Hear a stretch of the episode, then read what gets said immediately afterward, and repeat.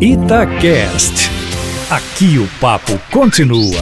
Hora do futebol internacional. Com Marcelo Beckler. Senhoras e senhores, meu respeitável público, estamos de volta com o futebol internacional aqui no Itacast, podcast de futebol internacional da Rádio Itatiaia. Eu tô com Léo Figueiredo e com Edu Panzi. Tudo bem, Léo? Acordou? Cheguei atrasado, desculpa. Tudo bem, Beckler. Você tá só alguns minutos ali é mais para pegar no seu pé. Agora, tô ansioso pro, pro episódio de hoje, porque teve um amigo meu que estava acompanhando um jogo, ele é jornalista, e ele me falou que assim, quando saiu um gol, que foi uma festa, que parecia torcida, jornalistas torcendo. Eu vou contar essa história aqui, viu, Beto?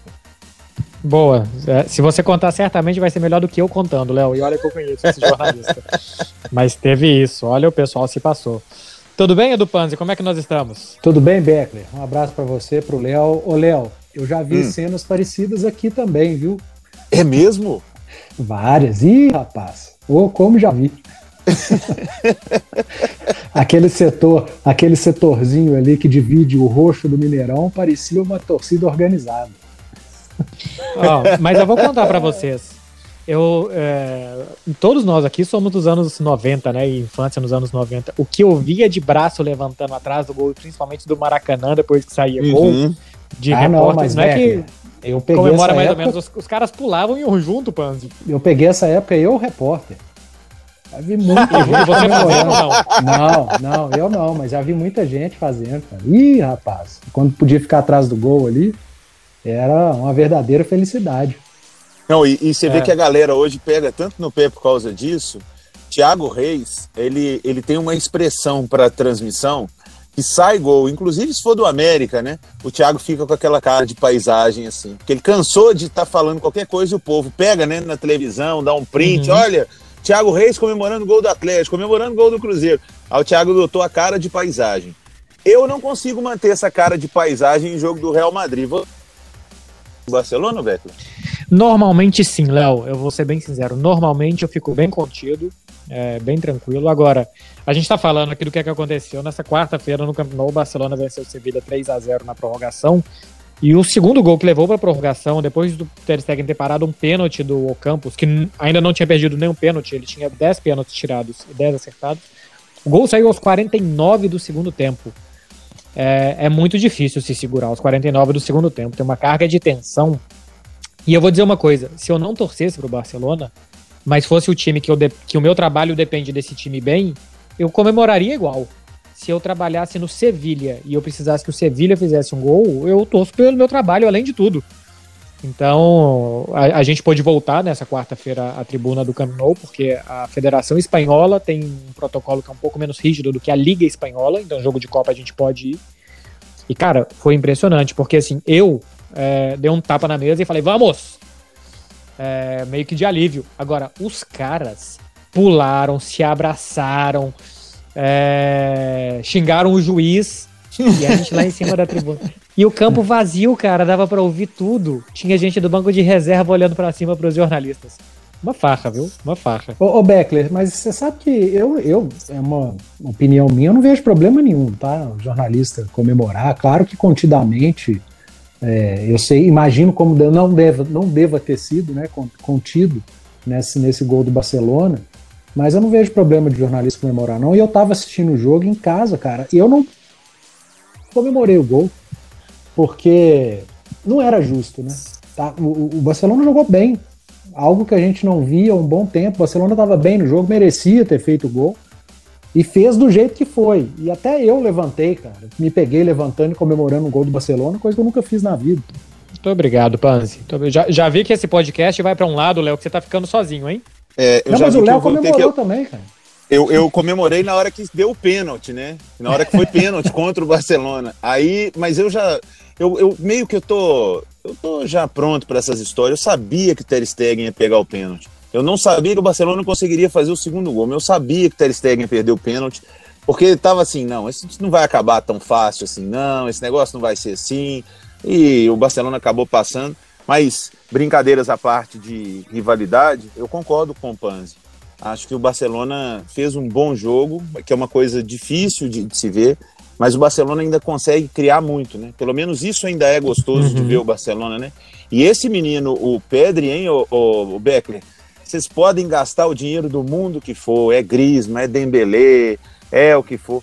A melhor coisa pro Barcelona ainda é a base, Beckler. Não tem condição. É, ele é novinho, ele acabou de fazer 18 anos. Assim, ele, ele foi contratado do Las Palmas para jogar, para fazer o final do processo de base dele no Barça. Só que ele é tão bom, Léo, que ele começou a treinar e falou: não, esse menino tem que subir. Não dá. É um desperdício deixar ele aqui até os 21 anos, que é o ano, é a idade que eles deixam que até o time B, né? Falou: não, não, vamos subir ele com 17. E com 17 anos ele começou a treinar no profissional e saiu atropelando todo mundo, entre eles, é que agora tá machucado. Mas atropelou o Coutinho. O Coutinho que custou 160 milhões, se jogasse o que joga o Pedri, ninguém questionaria o valor dele. É, e aliás, assim, o Pedri é o primeiro dos milagres dessa semana. A gente vai falar é, nesse podcast hoje dos clássicos do final de semana, só um capítulo pequeno do que aconteceu ontem. O Pedri teve uma lesão muscular no sábado e tinha uma previsão de volta de três semanas. Ele voltou em três dias. Dizem que é por causa da idade, que tem 18 anos. É, com 18 anos é, é possível, né? Porque o que eu me recuperava de ressaca com 18 anos que eu não me recupero hoje mais é uma enormidade. Eu é um vi bom exemplo. stories do Léo tomando uísque outro dia, eu fiquei de ressaca, Panzi. O quê? Isso é um eu? bom exemplo. Beto, deixa eu fazer uma pergunta. Quantos jogadores hoje no elenco do Barcelona é, são da base? Tem muitos? Como é, que, como é que tá hoje o Barcelona em relação a isso? Tem, tem bastante. O, o Oscar Mingueza, que jogou ontem na lateral direita da base. O Jordi Alba, com mais de 30 anos, é da base. Uh, Busquets, Messi, uh, são quatro aí, né? Teria o Ansu Fati, cinco. Uh, tem o Rick Puig, que é um reserva que entra regularmente seis. O Ilaix Moriba ontem entrou sete. O Ronald Araújo é um jogador uruguaio que foi contratado para a base também, mais ou menos. Aqueles sempre colocam na conta, então seria oito. No uhum. elenco seriam mais ou menos uns oito jogadores que jogam com alguma regularidade e que são formados no clube. E é pouco, hein? Fiz, ah, e tem o Piquet, é, Piquet 9. Eu te fiz essa pergunta pelos nomes dos mais jovens hoje, não dos que já estão no do Barcelona há uhum. mais tempo, mas dos que, que, que, estão sendo revelados agora, né, lançados, é mais uma necessidade ou, ou, é normal a cada temporada o Barcelona ter muita garotada no elenco? Não, tinha muito tempo que não saía ninguém, viu? Aliás, assim, o último que se firmou, que veio da base, subiu, se firmou, é o Sérgio Roberto, que já tem 27 anos. Está sendo por necessidade. O Barcelona não conseguiu contratar nenhum zagueiro, subiu o Mingueza, subiu o Araújo, e de repente são dois bons zagueiros. O Barcelona perdeu o Coutinho machucado, o Carles Allen, aqui é da base, não se firmou, e de repente apareceu o Rick Puig, tá aparecendo o Ilaix Moriba. O Ansu Fati veio do mesmo jeito. Não tinha jogador no ano passado, todo mundo machucado, subiu um menino de 17 anos, ele começou a fazer gol sem parar. Então, aqui tá sendo no susto. Antes não era assim, era um pouco mais, vamos com calma, esse aqui é bom, vamos trabalhar e tal. O que eles não abrem mão é de trabalhar um estilo de formar jogador, né? O menino uhum. que chega da base, ele não se assusta no time de cima, porque o time principal tá jogando igual de, de características que joga desde que eles têm 15 anos de idade. Porque antes dos 15 também eles não jogam futebol de campo, eles não jogam futebol 11, né? Eles jogam futebol 7, que é como se fosse o nosso futebol society, que o campo é menor, porque senão vai matar os meninos de correia. É mais importante você tocar na bola do que ficar correndo atrás dela. Então, eles só passam fiz, a jogar com 11 em campo a partir dos 11, dos, dos 15 anos. Eu fiz essa pergunta é, é, porque é uma eterna discussão que a gente tem aqui né, no Brasil, e eu percebi isso no Barcelona esse ano. É, por ser um ano difícil, complicado, de, de vacas magras, né? Uma garotada, muitos nomes ali de, de jogadores da base. Falei, olha, o Barcelona tá dando uma de clube brasileiro. Né? Mas eu acho que no Barcelona é algo esporádico. Aqui não, aqui é regra. É. é, a gente tá vendo, é uma temporada, né, Léo, que muitos é, times estão tendo que usar por conta das lesões que a gente falava na semana passada, né, e aí a gente tá vendo é, como esses times precisam contratar, né, porque a base deles é muito fraca. Olha o Liverpool que tá tentando colocar jogador na defesa, não conseguiu, teve que contratar dois no mercado de inverno, porque o que eles tinham em casa não resolviam. É, eu posso usar como exemplo o time que eu acompanho regularmente, que é o Real Madrid, né? Que me assusto quando aparecem alguns garotos nessa, nessas últimas partidas aí com tanta gente machucada, né? E o Zidane teve que recorrer à turma da base. Eu, sinceramente, não gostei muito do que eu vi, não. Fiquei preocupado e, e já sonhando com o Real Madrid voltando a contratar, porque a base do Real Madrid, não, essa turma que vem, essa geração aí agora, tirando a geração que o Real Madrid compra, né, muito jovem, Rodrigo, Vinícius, mas os da base mesmo, mas acho que esse é um movimento não só do Barcelona, ou até mesmo do Real Madrid, é um movimento mundial, né? Todo mundo, por causa da pandemia, está dando uma segurada nas contas. A última janela já não foi de muitas contratações. A continuar da mesma forma, imagino que também será a próxima janela, uma janela de poucas contratações, porque os times estão se virando para sobreviver em primeiro lugar. E aí acaba dando espaço para quem né, para quem está subindo, os jovens vão aparecendo. E é bom para determinados jogadores também que não teriam muito mercado. Né? Se a gente for enumerar alguns atletas que não ficariam em seus times, não teriam tanto espaço, mas pela falta de dinheiro e pela ausência né, pela, de oportunidade de contratar, os caras continuam, têm contrato, continuam. Querem um bom exemplo? Gareth Bale. Esse cara tem o maior contrato da história. Ele, ele tem é. contrato até hoje. Ele joga no Real Madrid há 78 anos. Eu não sei quando vai acabar o raio do contrato dele. E ganhando uma baba. Aí vai pro Tottenham, não joga também. Aí ganha dinheiro do Real Madrid e do Tottenham. Marcelo Beckler, me diga hum. qual é a fórmula absoluta, geniosa de contrato de Gareth Bale. É, o negócio é que assim, o, ele soube é, negociar na hora certa, que era uma época que o Real Madrid tinha lá o seu trio BBC, e ele, em uma daquelas Champions vencidas pelo Real Madrid, negociou uma renovação por quatro anos. E a partir daí, Léo, come dorme. Come, dorme, joga golfe, não tá nem aí, não, nem que tem jogo, é, e vai vivendo de um contrato de quatro anos. Ah, o Real Madrid não quer usar. Tudo bem, continua me pagando, tem um contrato. É um pouco desleal, eu acho, quando o jogador faz isso, especialmente esses contratos tão longos, porque o clube também não quer que acabe o contrato dele e que ele perca um cara que pode valer 80 milhões, 70 milhões no mercado de graça. Então renova, nem que seja para vender. Só que aí apareceu a pandemia, parou de aparecer comprador e o Bale deu uma vacalhada tão grande que ninguém quer, né? O, uhum. Bale virou uma tranqueira é, para você. Ele deu uma zoada, porque... né? É, quem é? Vou querer um cara que não quer jogar? Ninguém quer. Olha só, é um final de semana de clássicos, hein? A gente tem no sábado, às duas e meia da tarde do horário de Brasília, Bayern de Munique contra Borussia Dortmund. A gente tem no domingo, a partir do meio-dia 15 do horário de Brasília, Atlético de Madrid contra Real Madrid.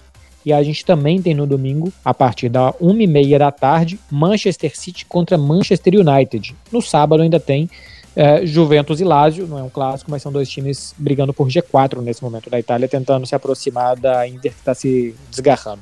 Vamos começar com a Alemanha, porque no podcast passado a gente começou a falar aqui. Lewandowski ou Haaland? Um tem 31 anos, outro tem 21. Se for para contratar um, Edu Panzi, o rendimento imediato do Lewandowski aos 31 ou o rendimento imediato do Haaland, né? Como dizer que não, de um jogador de 21 em progressão. Quem que você preferiria hoje? Ah, Beckler, é, eu ia no Haaland, porque eu pensaria lá na frente também. Não dá para não pensar. Por mais que, que o Lewandowski viva um momento espetacular, eleito o melhor jogador do mundo, faz gol à torta e direito, é um jogador mais experiente, enfim. Mas o Lewandowski tem todos esses números também jogando no Bayern de Munique, né? Que, que é, uma, é um clube absurdo, com muitos bons jogadores, solidificado. No Dortmund é diferente, por mais que seja um clube gigante também, mas não tem todos os companheiros e os parceiros que o Lewandowski tem. Então eu iria no Haaland, até pensando no futuro também. É, e eu errei aqui um ano para cá e um ano para lá. O Lewandowski tem 32 e o Haaland 20. É, o Lewandowski ficou mais fácil. Ficou, ficou mais fácil de escolher, ficou ainda mais fácil de escolher, né? O Lewandowski Pô, é o artilheiro do campeonato alemão, Léo, 28 gols. O Haaland não é o vice-artilheiro. O Haaland tem 17 e o André Silva, do Frankfurt, tem 19. Por custo-benefício, o Haaland é um, é, é um jogador para se contratar pensando em ter um atacante por muitos anos, né, Léo? É, eu, eu tava ansioso para falar uma coisa sobre futebol alemão, porque eu, eu vi nas redes, eu ri muito, lembrei de vocês, e como a gente não teve o brilhantismo de falar isso, que o Dortmund ganhou o clássico do, de Borussia, né? É. Aqui só não. Clássico de Borussia hoje. Meu Deus, clássico de Borussia. É, do confronto do Mönchengladbach com o Dortmund. Olha, é, é, é, exatamente o que o Panzi falou. Se você minimamente tiver um planejamento, você contrata o Haaland, porque é jogador para 10 anos aí, pelo menos, em comparação, jogando em alto nível, do que você tem o Lewandowski. Eu acho o Lewandowski um grande artilheiro, mas acho, inclusive, que está longe de ser melhor jogador do mundo. Ele ganhou o prêmio da temporada pra, por coroar ali o Bayern de Munique. Mas depois que eu me peguei pensando assim, acho que era melhor dar esse prêmio para o Neuer, porque o Neuer é realmente um craque, um diferenciado na posição, ele mudou a posição dele. O Lewandowski é um super artilheiro, como a gente já teve um tanto. Aí no ano que Cristiano e Messi não foram bem, ele acaba levando o prêmio, porque o time dele foi muito bom. Então, e o Haaland eu acho que tem potencial sim para ser um jogador extra classe, um jogador que possa revolucionar a posição, que possa ser um Cristiano Ronaldo da vida. Messi ele não vai ser, porque ele, tecnicamente ele não é estilo Messi, mas um Cristiano Ronaldo, quem sabe um dia. Pois é, ô Panzi, eu sei que você gosta de acompanhar o City, você se identifica muito com essa forma de jogar, né, que é tão bonita, atraente e tal. E uhum. eu vi algum rumor essa semana do Haaland no City. E de cara eu pensei assim, bom, quem sou eu para dizer que essa informação é equivocada, porque não tenho nenhuma em relação a isso, mas me parece que não tem nada a ver. É você querer encaixar um círculo num quadrado, sabe? Assim, não faz sentido você ter um atacante que, que faz muitos gols, é verdade, mas que não combina com o resto do time, que não passa, que não gera desmarques e tal, num, City como uma, num time como o Manchester City, você não acha? É, é, é, estranho, eu não ouvi isso, mas realmente, a hora que você começou a falar, na hora eu raciocinei, mas não tem muito a ver, né? Agora, Beckler, em se tratando de Haaland e de Guardiola, eu não, não posso duvidar nunca de, de, que a coisa pode, possa virar, possa andar. Mas realmente, eu acho que, que não combina muito o, o Haaland com o estilo de jogo do City. E, eu, e, isso é absolutamente normal do futebol. Isso não quer dizer que o Haaland seja um jogador limitado que não vai conseguir jogar numa equipe como o City. E nem que o Guardiola seja um treinador limitado, que tendo um cara, um centroavante como o Haaland na mão, é, fazer esse cara jogar. É só olhando os dois, um no Dortmund e o trabalho do Guardiola no City, é que não bate muito. A gente, a gente olha desconfiado para uma informação dessa. Mas em se tratando desses dois, cara, eu não duvido nada de que se der certo e se o negócio for feito, a gente está aqui daqui a alguns meses falando, nossa senhora, é, era uma discussão inútil aquela que a gente teve no podcast, porque deu exatamente certo. Porque o Dortmund, Léo, nesse momento não está nem em zona de classificação para Champions. Se você tem um possível melhor do mundo, primeiro que o Dortmund vai ter que pagar suas contas, e você só pode pagar as contas vendendo o jogador hoje em dia, e vai ter que vender para alguém. Então, o Mino Raiola, que é o empresário dele, disse que são poucos né, os clubes que podem contratar o Haaland. Eu tenho a impressão que, por exemplo, no Real Madrid, ou que no Manchester United, ele faria muito mais gols, seria muito mais útil para o time, se sentiria muito mais feliz com o futebol jogado do que no Manchester City. Seria um estranho no ninho. É. Eu, eu concordo com vocês, e na hora que você falou, é, e o estilo, né? Panzi também. O, o, o Haaland é um cara que joga em projeção, em alta velocidade o tempo inteiro. É, é o estilo Cristiano Ronaldo, né? A verdade é essa. Uhum. É, é, o estilo Cristiano Ronaldo. O, mas eu fiquei pensando assim, e isso não é um desejo, tá? Até porque é um centroavante que eu aprendi a amar. Mas vocês já imaginaram Benzema no comando de ataque de um time do Guardiola? Porque o Benzema faz todo o time funcionar. Toca e passa e recebe, faz isso e aquele tecnicamente. Ainda bem que não vai acontecer. Agora eu tenho uma indicação, viu, Beckler? Ah. Pra gente seguir aí, uma indicação para Guardiola, jogador do Real Madrid. E não é de brincadeira, porque no Real Madrid acabou, mas Isco. Isco é um jogador, é o Gundogan espanhol. Uhum. O Isco, na mão do Guardiola, ele se transformaria absurdamente. Com o Zidane, no estilo Zidane, que é que até tem um pouco de cadência com o Modric e Kroos, mas quando chega nos lados do campo é só acelerar e tudo. É Cristiano Ronaldo, é Haaland, estranho não dá por isso. Mas eu fico imaginando como está desperdiçado um talento por não estar no esquema de jogo de um treinador. E isso não tem vários jogadores em alguns times, né? Mas esses caras também precisam se mover, né? O Isco parece que é meio Bale também, adora o contratinho dele, né? É, chegou a passar mais de um mês sentado no banco sem sair. É, aqui se tem muito esse debate, viu, Léo? De que nas mãos do Guardiola ou que no Barcelona o Isco renderia muito bem pelo estilo, é. pelo que ele faz e tal. Olha só, a gente tá falando do Isco, a gente tem em La Liga, só, só para passar aqui o serviço, tem campeonato alemão, é, Bayern de Munique contra Borussia Dortmund, jogando no sábado às duas e meia da tarde. O líder do campeonato é o Bayern com 52 pontos, o Dortmund é o quinto com 39. Se o Dortmund ganhar, pode chegar a 42, que é a pontuação do Wolfsburg e do Frankfurt, é, terceiro e quarto colocados. Ou seja, o Dortmund está lutando para ficar ali no G4 e se garantir na próxima Champions. No domingo, a partir do meio-dia 15, Atlético de Madrid e Real Madrid é um jogo que o Real Madrid fazia contas de entrar nesse jogo para virar a semana como líder do campeonato espanhol, mas empatou com a Real Sociedad na segunda-feira e isso não vai poder acontecer. O Atlético de Madrid é líder do campeonato, tem 56 pontos, é, 58 pontos, perdão. O Real Madrid tem 53, é o segundo lugar, com um jogo a mais. Ô, Léo, se o Real Madrid quer dar luta até o final do campeonato, e é não só para ele, né? Porque ele vai acabar fazendo o trabalho para o Barcelona também, se ele vencer, mas passa pelo confronto direto e não tem não passar, né? É, não, o Real Madrid, em termos de, de La Liga, precisa de vencer o jogo. Né? O próprio o empate para o Atlético de Madrid é um ótimo resultado, porque mantém o Real Madrid longe.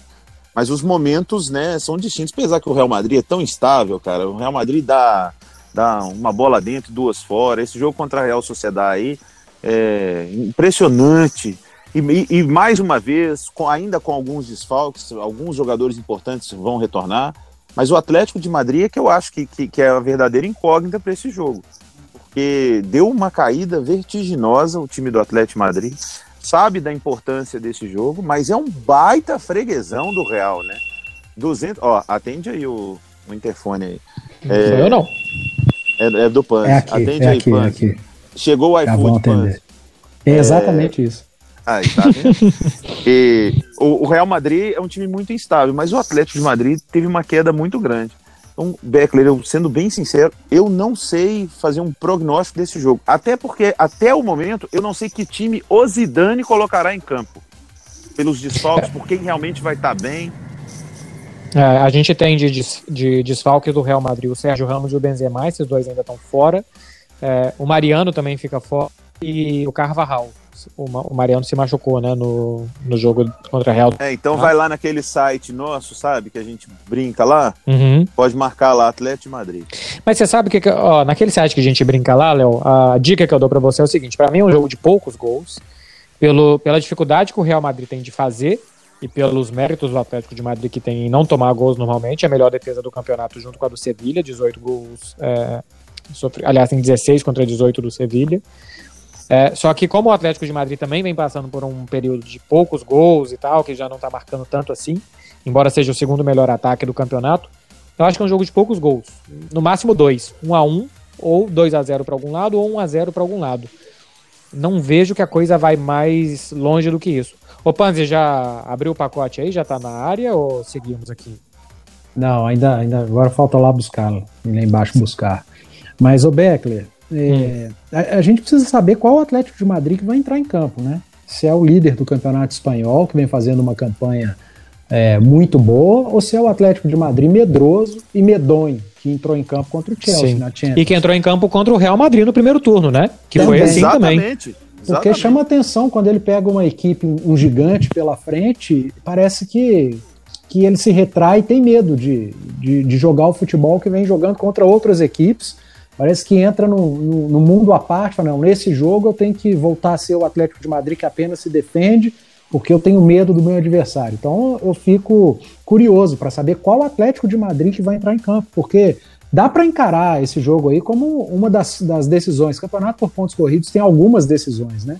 E esse é uma grande decisão. Tem o Barcelona de olho por tabela, o Real Madrid encarando como uma final de campeonato, o Atlético de Madrid é, encarando esse jogo como da afirmação.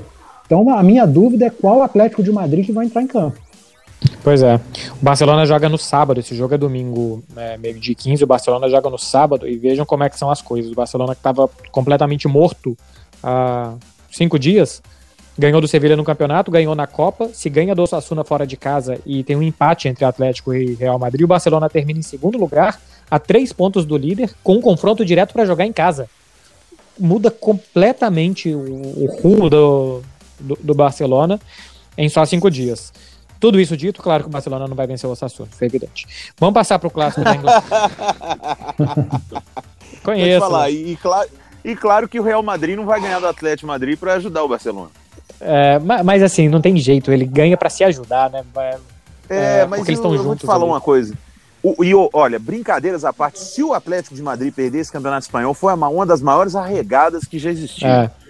Porque é. ele teve o campeonato na mão, 10 pontos de frente, Real Madrid e Barcelona em crise, com jogos a menos, e o Atlético Madrid está conseguindo dar graça a esse campeonato. É. E olha que a gente fala que é um time valente, que é um time macho, que é um time que briga. Se dá essa amarelada, olha, vamos, vamos ver. A vantagem ainda é muito boa. Estou falando de cinco pontos de frente com um jogo a menos. Aqui tem dois confrontos diretos de um time que está começando a oscilar. Vamos é a amarelada aqui. que o São Paulo deu aqui no Brasil. Tipo a do São Paulo. Tipo, tipo a do São Paulo. Tipo a do São Paulo. E era meio assim também, né? Melhor defesa, melhor ataque, quase não tinha perdido. De repente, foi o Fernando Diniz falar mascaradinho, perninha pro Tietchan e ninguém nunca mais é, jogou. Mais ou menos isso. Olha só, Manchester City contra Manchester United. É, isso aqui tá engraçado, hein? Porque o Manchester City tem 14 pontos mais do que o United. Faltam 11 jogos para acabar o campeonato. Se ele ganhar, fica 17, faltando 10. Para você tirar uma diferença de 17 pontos, você precisa de 6 jogos. A gente já começa a entrar numa contagem regressiva para o Manchester City ser campeão inglês. Aparentemente é questão de tempo. Tem como, o Panzi, o Manchester United, que nessa temporada jogou duas vezes com o City, 0 a 0 no Campeonato Inglês, perdeu 2 a 0 na Copa. De repente, vencer um time que tem 21 vitórias consecutivas, o Manchester United vem de três empates. Ah, Beckler, como tem, né? É futebol, a gente tá falando de futebol, mas eu não apostaria jamais no United para esse jogo. E vencer o jogo até vá, mas tirar o título do City ninguém mais tira, né? É, ninguém vai conseguir tirar essa diferença, ninguém vai fazer com que o City perca tantos jogos a ponto de perder o título como esse que está encaminhado. Mas é um jogo de, de líder contra vice-líder, é um derby, é uma rivalidade muito grande. É, eu não vou entrar naquela onda de clássico é clássico e não tem favorito. É claro que tem favorito. O City é muito favorito nesse clássico contra o United e para mim vai vencer. Agora, é aquela coisa, né? Futebol, a gente tem que ter, colocar um pezinho atrás, clássico também, mas esse tem favorito e eu acho que são raros os clássicos é, em que o favorito é tão favorito como nesse jogo do, uhum. do City contra o United. Oh, é, pois é, e o United não tem o Pogba, não tem o De Gea, não tem o Martial e não tem o Van de Beek. A coisa tá tão clara pro City, Léo, tá tão clara que dá que, medo, né? Que, dá, é, que você fala assim: é, alguma coisa de errado vai acontecer, porque tudo que tinha para acontecer de certo já aconteceu. O Manchester United não conseguiu ganhar do Crystal Palace.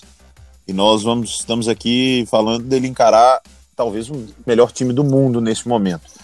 É, tirando Você acha camisas... que o Crystal Palace é fraco? Frágil? Ah, ah, não, acho que não. Acho que comparado ao City, né? Qualquer time. Cristal frágil. Né? Não, eu entendi. Eu, eu, eu é, é, porque, assim, é porque foi tão boa, né? Entendeu? Não, eu, eu só entendi agora. Eu comecei a puxar que é pela pior. cabeça algum jogo que eu vi do Crystal Palace, mas aí você me alertou. É, é porque você está convivendo agora com o Beckler. Todo, ai, todo ai. podcast sempre tem uma. Ah. Mas, o Beckler, é sério, eu, eu, não, eu não vejo como, assim, tirando a parte de ser futebol, como o Panzi disse, eu acho que o United precisa, inclusive, de jogar muita bola para não ser goleado. Para não tomar uma, uma derrota, para não ter uma derrota acachapante, porque é um jogo que mexe com o City. Alguns dias aqui, não sei se foi no último ou no penúltimo podcast, um jogo do City na Champions, Panzi fez o um comentário, eu estava vendo outro jogo no dia, o Panzi falou, olha, eu, parecia que o, que o City estava até tirando o pé do acelerador, porque jogando a Champions, que os caras estavam meio desinteressados, se poupando, este é um jogo que repercute absurdamente na Inglaterra. E que o Guardiola fala para os caras assim: ó, hoje é tocar a bola, é envolver, fazer nosso jogo, mas tem que atropelar os caras. É, é, é, aqui é que, que, se decide. Porque para muitos a Premier League vale mais que a Champions. Uhum. Né? Para o City, não, porque o City busca esse título. Mas para os jogadores, ali, para o dia a dia com a torcida. Então, é um clássico onde o City ficou muitos anos à sombra do United. Então, logicamente, é, tem uma pegada diferente. E se as coisas derem certo para o City, eu tenho pena de amigos que gostam do Manchester United, tipo nós, João Vitor Cirilo aqui, porque time que não ganha do, do Crystal Palace com desfalque para encarar o City tá, tá perdido. É, o, a grande rivalidade do Manchester United é com o Liverpool até, né? É um gigante, são os dois maiores da Inglaterra e o Manchester então, City. Então, mas acho time, que pro City era um time é pequeno é até pouco né? tempo. Claro, é pro City, o City sempre olhou pro Manchester United como o jogo do ano. E muitas uhum. vezes a chance do City, o campeonato dele era atrapalhar o Manchester United na briga pelo campeonato inglês ou pela Premier League. Dá para dá para dizer que o City olhava pro United como o Everton olha pro Liverpool? Isso, isso, como o espanhol de Barcelona olha pro, pro Barcelona e tal. Barcelona, como o Atlético olha pro Real? Como o Atlético olha pro Real, não, porque o Atlético é, é um time maior, né? É um time maior. É... Essa foi tipo a do Crystal Palace, é... você não pegou, não. Não, não assim, eu, eu entendi, mas, mas foi ruim, Léo. Foi, né? É, foi, foi é. tá bom. Olha, são 21 vitórias seguidas. Uma hora vai perder. Então, aqui eu não sei quando, mas uma hora vai perder. O Manchester City já tem a maior sequência de vitórias da história do campeonato inglês, a maior sequência de alto nível, né? Porque a maior sequência do futebol masculino é de um time que chama TNS, do país de Gales, que em 2016 ganhou 27 jogos. Mas não, país de Gales, cidade tem 2 mil habitantes. É, a maior sequência do futebol de alto nível é do Ajax, do Cruyff, do Rino Smith, dos anos 70, que ganhou 26 jogos consecutivos. E a maior sequência do futebol é do Corinthians feminino, que em 2019 ganhou 34. Eu acho que o City não vai chegar tão longe. É, 34 é 14, tá, tá na metade da, do caminho ainda. É, mas eu vou te falar uma coisa. Imagine Marcelo Beckler, o Solskjaer pegando esse podcast e falando para os jogadores do United lá, né? É, oh, mates, now here das e tal, e pá, e mete o podcast. Marcelo Beckler e o Panzi afirmando que o United será goleado. Eu acho que não vai dar certo, não. Ele vai meter, o Panzi, igual o, o, aqueles técnicos antigos, na chuteira dos jogadores, citações do podcast para motivar eles. É, vai colocar a minha foto e a sua na porta do vestiário, procuras. Esses dois aí, ó, falaram que seremos goleados. Até parece. Vamos ver, vamos ver se a gente acerta. Hein? Não tem ninguém dando nada pelo Manchester United, eu incluído, mas, cara, tá tão na cara que vai ganhar que quando é assim, é que não ganha. Não sei, eu tenho um. Tá na é, cara. Eu tô com o pé atrás aqui, que tá. Eu olho para esse jogo e falo, vai ser esse dia. Mas eu ainda assim vou apostar no Manchester City. Senhores, meia hora de programa. Muito obrigado a vocês. Semana que vem tem mais. Falando de Liga dos Campeões, hein? Semana que vem volta a Champions. E a gente vai conhecer os primeiros quatro classificados das quartas de final na semana que vem. Um deles a gente já conhece, é o Paris Saint-Germain. O outro a gente já quase conhece, que é o Liverpool. Vamos conhecer mais dois. Tá rindo de quê, Léo Figueiredo? E vai dar pra gente falar, repercutir um pouquinho a goleada do City contra o United. Aqui, eu queria, antes de ir embora, eu queria saber o que, que o, o Panzi pediu no iFood. Marieta. Ah, oh, Marieta, sanduíche de Marieta é top. Fica a propaganda aí, hein? Agora Marieta. manda pra nós. E, e, o cara tá lá embaixo esperando? É, do meu tio, cara. Uai. Não, deixa, deixa lá embaixo com, com o zelador e depois eu vou buscar. Eu vou tomar o suco quente, né? E, e, e o sanduíche frio? O Hã? suco quente e o sanduíche frio. Não, mas o sanduíche, mas o sanduíche ele é frio. Ah, ele é sanduíche frio. Ah, tá. É, fala com o seu tio é. que ele tá de parabéns, porque tem um sanduíche de estrogonofe do Marieta. Nossa senhora. É, é bom. É. Aqui são 8h40, deu fome, Fica vou jantar. É, ô, Beckler aí, já estamos arrumando até um patrocínio pro podcast, tá vendo? Ó, ó. É, só não pode ser permuta, né? Porque senão eu vou ficar sem... A minha parte em dinheiro, é, por favor. Se for permuta, o Beckler tá ferrado. Senhores, muito obrigado. E até a semana que vem. Valeu, Panzi. Valeu, um abraço. Tchau, Léo. Um abraço. Valeu, Beck. Um abraço, Panzi. Tchau, tchau. Esse foi o podcast de futebol internacional da Rádio Itatiaia. Semana que vem a gente está de volta. Tchau. Você ouviu Futebol Internacional com Marcelo Beckler.